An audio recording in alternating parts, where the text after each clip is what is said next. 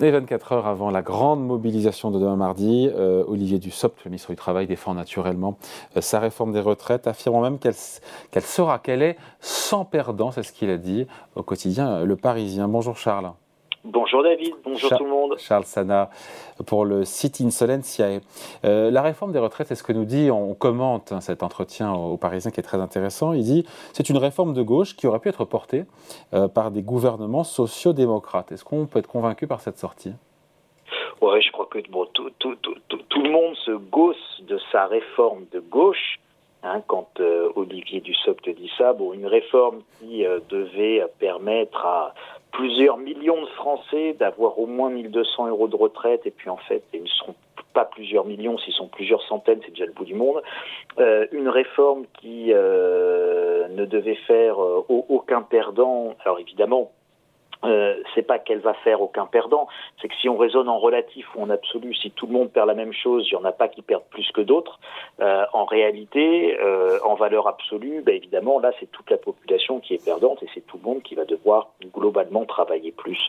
Donc, et, pour, et, dernier élément, quand même, euh, on en arrive au point où le ministre du SOP a quand même dû avouer que cette réforme ne permettait même pas un réel retour à l'équilibre, euh, y compris en 2030, où je crois qu'on est sur les dernières estimations à 600 millions d'euros encore de déficit. Oui, bon, 100 millions d'euros, pardon, on est quasiment à l'équilibre. Pas jouer sur les mots non plus. Ah, ben, si, si, si, si, on va, on, va jouer, on va jouer sur les mots. Euh, on va jouer sur les mots. Quand on a 13 milliards d'euros de déficit, si on fait rien, si on a 100 millions d'euros, on est quasiment à l'équilibre. Non, mais si on fait rien, c'est pas le sujet. En fait, cette réforme, tout le monde, tout le monde s'en fiche, tout, le monde s'en fiche un peu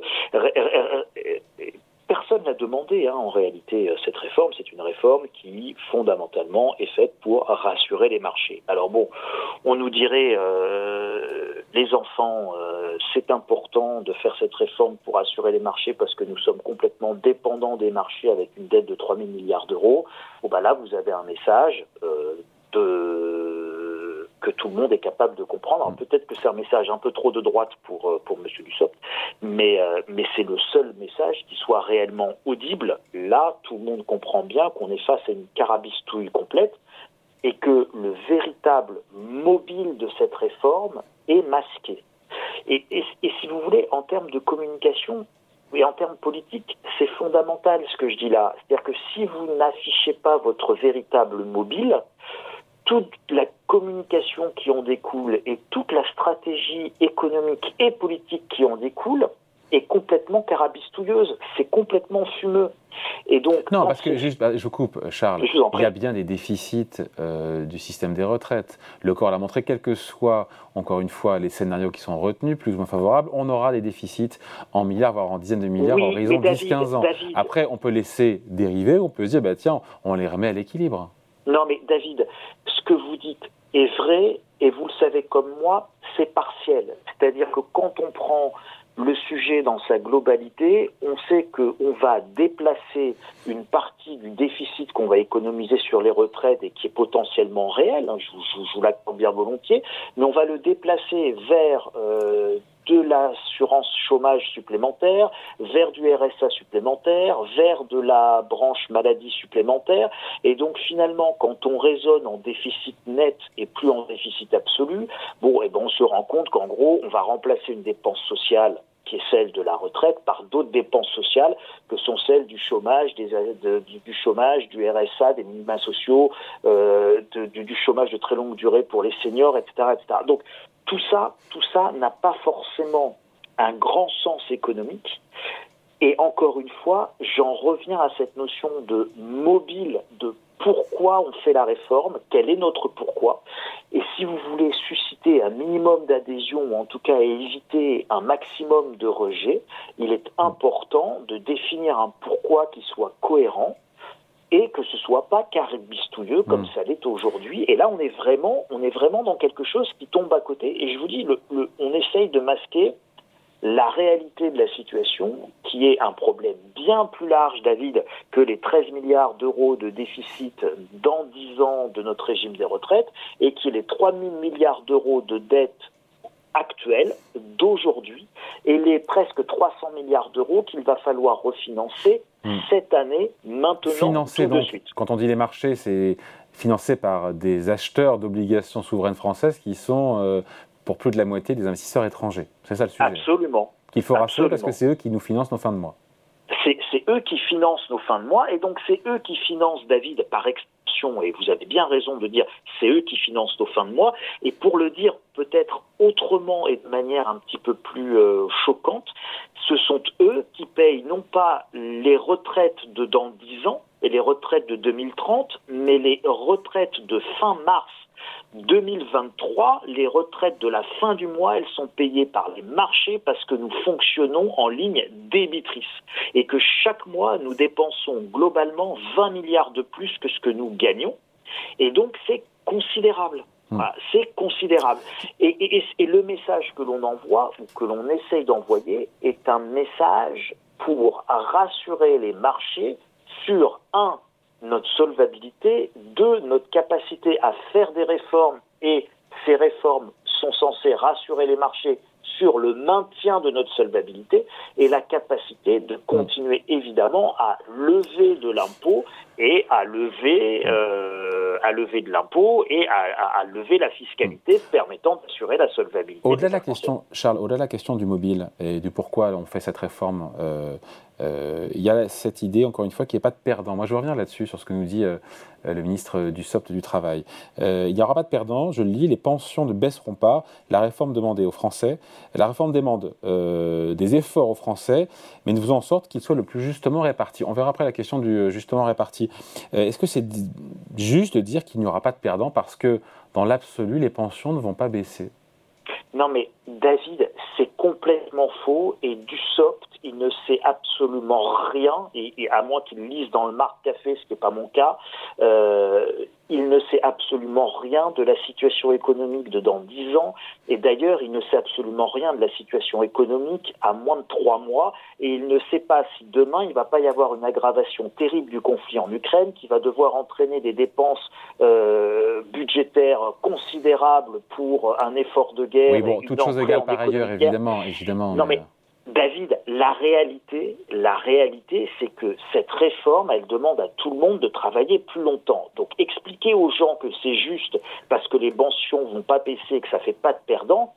les efforts justement répartis. Oui, non, mais tout ça, non, mais David, c'est de la dialectique d'homme politique. C'est quasi, c'est orwellien là le discours. Le, discours de la Macronie aujourd'hui, alors que ce soit en termes sanitaires euh, il y a quelque temps ou que ce soit en termes économiques aujourd'hui, on est dans une dystopie économique orwellienne. Si vous voulez, c'est le déficit, c'est la croissance. Euh, vous voyez, c'est la, guerre, c'est la paix. Là, on est dans le déficit, c'est la croissance. Euh, euh, la liberté, ces machins là, ils nous font plus, plus vous travaillez plus longtemps, moins il y a de perdants. Enfin, écoutez, c'est c'est juste du délire sémantique. Et à ce niveau-là, il faut expliquer euh, à nos à nos dirigeants qui ne peuvent pas nous mettre dans ce délire sémantique. On les voit. C'est trop gros. Arrêtez de nous prendre pour des imbéciles. Et je fais attention à mon langage parce que c'était pas le mot premier qui me venait. Hmm. Après, juste, Charles, après, sur pareil, euh, on est très ethnocentré en France, mais il faut aussi regarder ce qui se passe à l'étranger. Tous les pays européens, quasiment tous autour de nous, équivalents, Espagne, Italie, Allemagne, et j'en oublie, ont reporté l'âge légal de départ à la retraite à 64, 65, 67 ans. Pourquoi nous, on resterait à l'écart de ce que font nos voisins, qui sont des pays qui nous ressemblent? Oui, mais vous savez, euh, c'est pas parce que tout le monde fait la même bêtise au même moment qu'on est obligé de la faire aussi. Hmm. Après, quand on reste seul, on pas qu'on fait aussi les choses tout seul dans son coin qu'on a raison. Non, mais c'est pas parce que tout le monde fait la même ânerie au même moment qu'ils ont raison aussi. Donc, si vous voulez, on a le droit de regarder les choses en dehors de ce type d'affirmation. Encore une fois, affirmation, ça ne vaut pas argumentation. Donc, c'est pas parce qu'ils font tous la même ânerie au même moment que je suis obligé de les suivre. Ça, c'est le premier élément. Le deux, et je pourrais vous en citer bien d'autres. Par exemple, la voiture électrique, c'est une ânerie dans laquelle tout le monde est en train de se ruer en même temps. Bon, et vous verrez que l'histoire nous, fera voir que la voiture électrique, c'était tout sauf quelque chose d'écologique. Donc tout, ça, tout ça, si vous voulez, c'est pas des arguments. Pour, reprendre par exemple le cas de l'Espagne, vous êtes sur la base de 35 années de cotisation, pas sur la base de euh, plus de 40. Bon. Donc vous avez des différences système par système, et si vous commencez à faire une comparaison de système, ce qui est tout à fait euh, logique, David, c'est louable.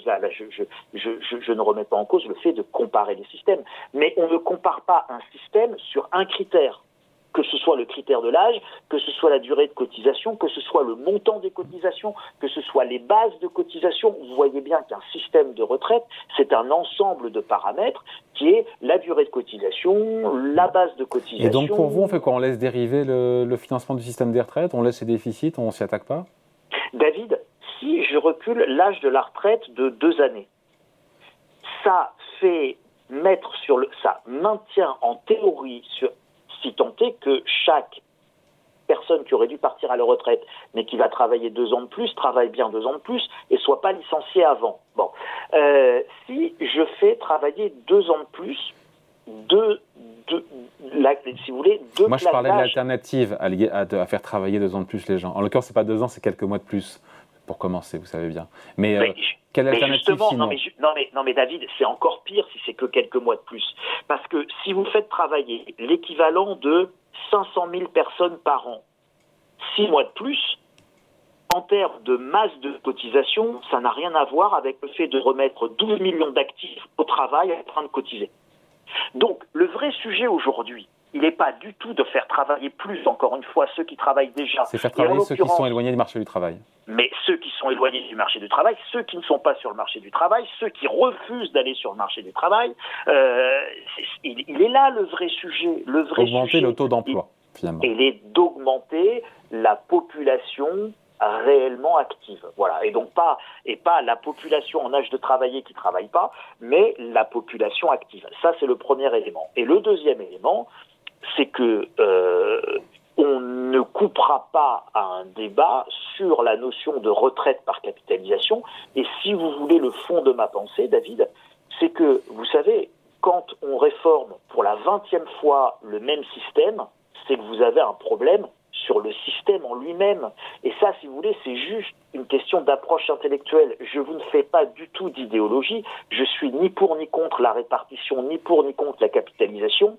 Je sais très bien que la répartition, quand on la réforme pour la vingtième fois, ça veut dire que ça marche pas. Je sais également très bien les limites de la capitalisation quand on a le malheur de prendre sa retraite juste après les crises des subprimes, et eh ben on se retrouve à devoir travailler 2, 3, 4 ans de plus le temps que les actions qu'on avait en bourse remontent un peu parce qu'on ne peut pas liquider sa retraite. Eh donc, donc tout ça est très compliqué et ça nécessite beaucoup plus, beaucoup plus d'efforts, de discussions, de concertation qu'une réforme totalement stupide, inaboutie, qui est vendue à base d'arguments qui sont euh, franchement, franchement, c'est le niveau des pâquerettes, plutôt le niveau des c'est plutôt le niveau du caniveau hein, et donc Musculator là notre Dussopt euh, le ministre du plein emploi hein, euh, qui fait qui se lève à 5h15 le matin et fait 50 pompes.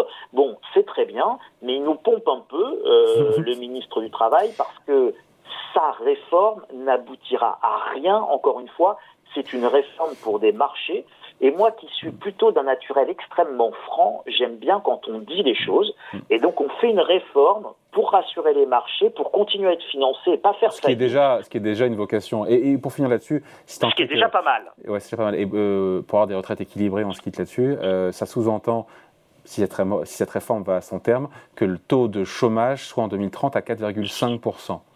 Oui, et la marbotte du papier euh, dans le chocolat on n'y est pas. On peut y aller parce qu'il y a, il bon, pour d'autres sujets, on pourrait travailler, mais en tout cas aujourd'hui, on en est loin parce qu'on est à 7%. Merci beaucoup. Point de vue signé Charles Sana pour le site East Solencia. Merci Charles. Bonne journée. Merci David. Merci à tous.